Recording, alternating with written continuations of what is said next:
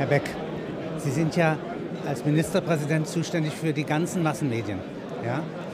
Äh, wenn Sie mir mal beschreiben, was wird da im neuen Jahrhundert anders sein, wenn wir jetzt 2000 haben? Also meiner Ansicht nach müssen wir darauf achten, dass wir die Balance, die wir bisher gefunden haben, nicht im Grunde nach verlieren. Es wird natürlich Veränderungen geben. Wir werden ein stärkeres Ineinanderfließen äh, zwischen telekommunikativen Systemen, äh, die die Gegenantwort ermöglichen und den bisherigen Unterhaltungsmedien haben. Es wird sicher auch in gewisser Weise eine weitere Verspartung äh, geben im Fernsehen, insbesondere aber auch bei Hörfunkprogrammen. Und dennoch glaube ich, das Nebeneinander zwischen öffentlich-rechtlichen und privaten Systemen sollte in der Balance bleiben.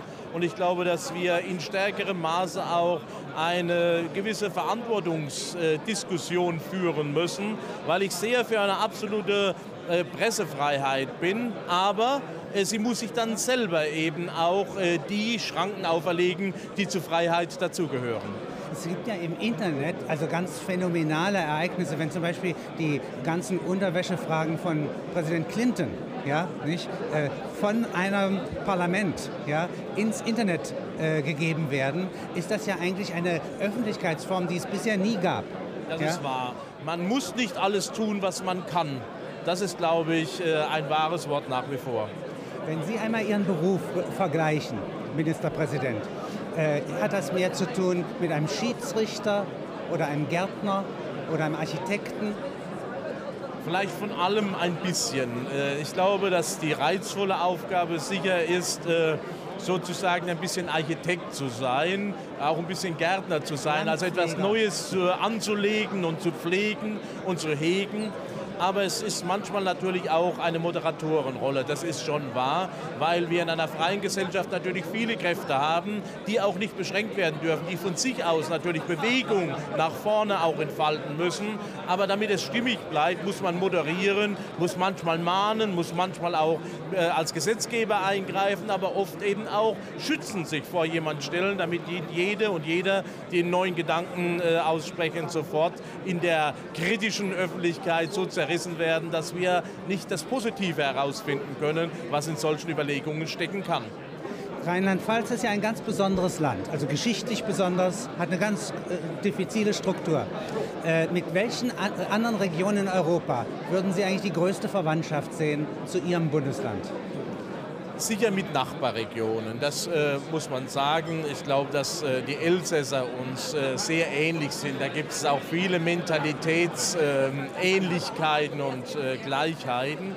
Es gibt äh, auch gute Zusammenarbeit äh, mit der deutschsprachigen Gemeinschaft in Belgien. Auch dort gibt es viele Verwandtschaften in der Geschichte und in der Kultur. Und äh, das gilt auch für Luxemburg im Übrigen. Aber es gibt auch eine Reihe von anderen europäischen Regionen, mit denen wir sehr gut zusammenarbeiten. Wir haben beispielsweise eine 40 Jahre währende Partnerschaft mit Burgund, eine andere Weinbauregion, einem anderen Teil äh, Frankreichs, also nicht in dem äh, unmittelbar benachbarten. Und da sind doch sehr gute kulturelle und soziale und Jugendkontakte entstanden und gewachsen. Was ist anders zwischen den Menschen in Koblenz, in Mainz und in Hunsrück? Sie sind ähm, ja, von der Geschichte her ähm, kulturell ein bisschen anders geprägt. Sie sind alle Rheinland-Pfälzerinnen und Rheinland-Pfälzer aber die einen sind Rheinländer mit einer ja, etwas offeneren Wesensart. Ähm, die Mainzer haben eh eine Wesensart, die auch äh, nicht zuletzt durch äh, die französischen Einflüsse mitgeprägt worden ist und auch durch eine große Geschichte.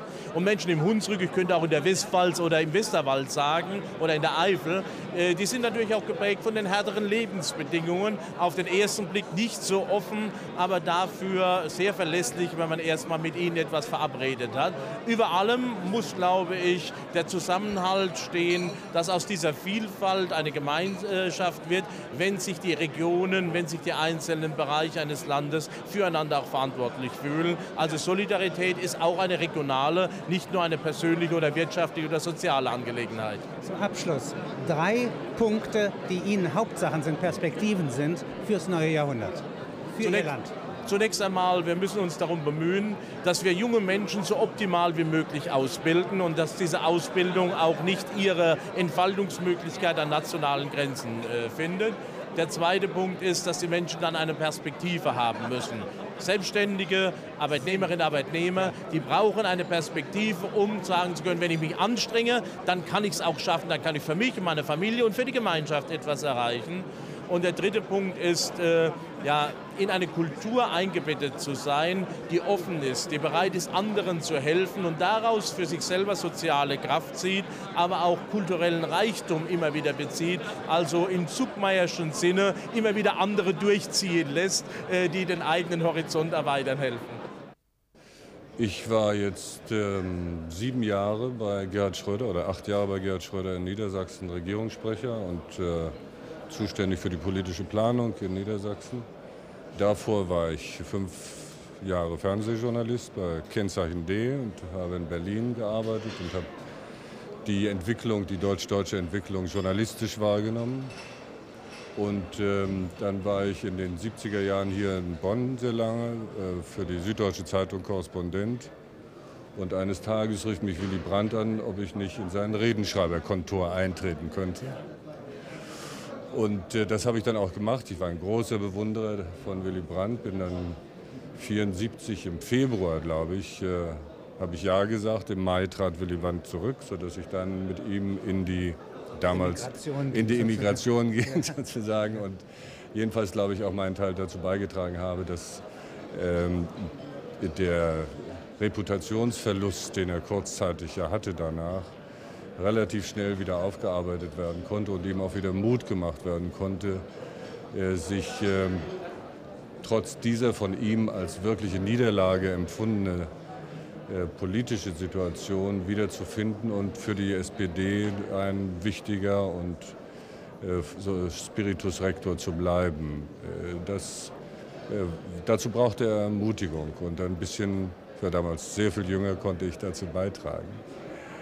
Und äh, das habe ich fünf Jahre gemacht und bin dann freier Journalist geworden, weil ich mich ungern in Schubladen packen lasse, was unweigerlich der Fall gewesen wäre, wenn ich nach dieser Zeit etwa in irgendein öffentlich-rechtliches Arbeitsverhältnis getreten wäre, sodass ich mir das vorgezogen hatte, dann lieber freiberuflich zu arbeiten, was ich dann auch fünf oder sechs Jahre gemacht habe. So haben Sie jetzt ungefähr meine Biografie, jedenfalls meine journalistische. Und wenn man jetzt äh, äh, das Bundespresseamt ins Auge ja. fasst, ja, was hat, äh, ist dessen Funktion? Ähm, es ist ja nicht, wendet sich ja nicht nur äh, an äh, Politiker, sondern eigentlich an die ganze Bevölkerung. So ist es. Ist eigentlich verwaltet das Gefäß Öffentlichkeit, kann man das so sagen?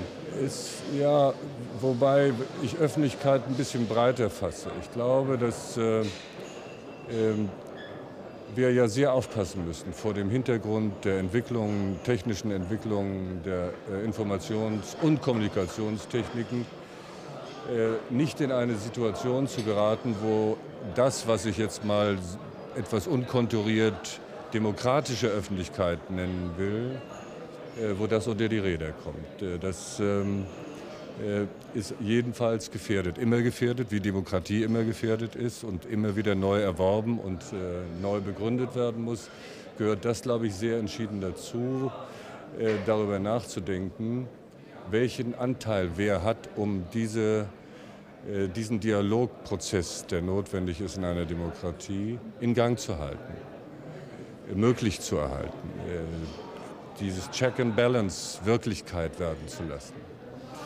Ähm, und da kann das Bundespresseamt einen wichtigen Anteil haben, wenn es sich als etwas versteht, das die Informationen beiträgt, die andere zu bewerten und zu beurteilen haben und sich nicht in eine Gefahr begibt, die ich äh, in, der, in den letzten Jahren hier in Bonn gesehen habe, zu denaturieren zu so etwas wie, ähm, äh, wie ein, ähm, äh, ja, eher, eher, ein Instrument, das nicht informieren will, sondern das äh, oktroyieren will. Äh, das ist, glaube ich, eine Situation, die man sehr genau im Auge behalten muss. Vor allen Dingen dann, wenn, so wie ich, man den Weg, der jetzt zu gehen ist, von Bonn nach Berlin, nicht nur als einen Ortswechsel betrachtet, sondern auch als etwas, was uns zurückweist in die eigene Geschichte.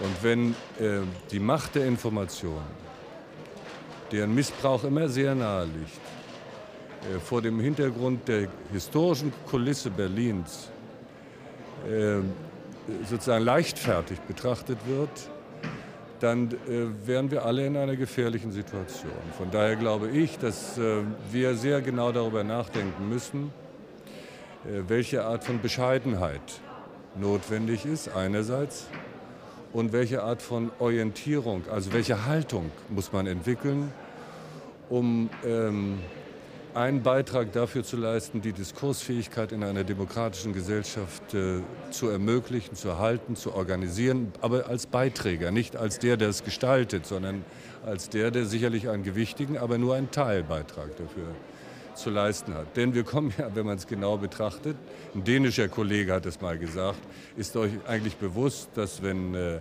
Gerhard Schröder als erster, Gott sei Dank und glücklicherweise sozialdemokratischer Kanzler in Berlin sein wird, dass der letzte Reichskanzler dort Adolf Hitler hieß.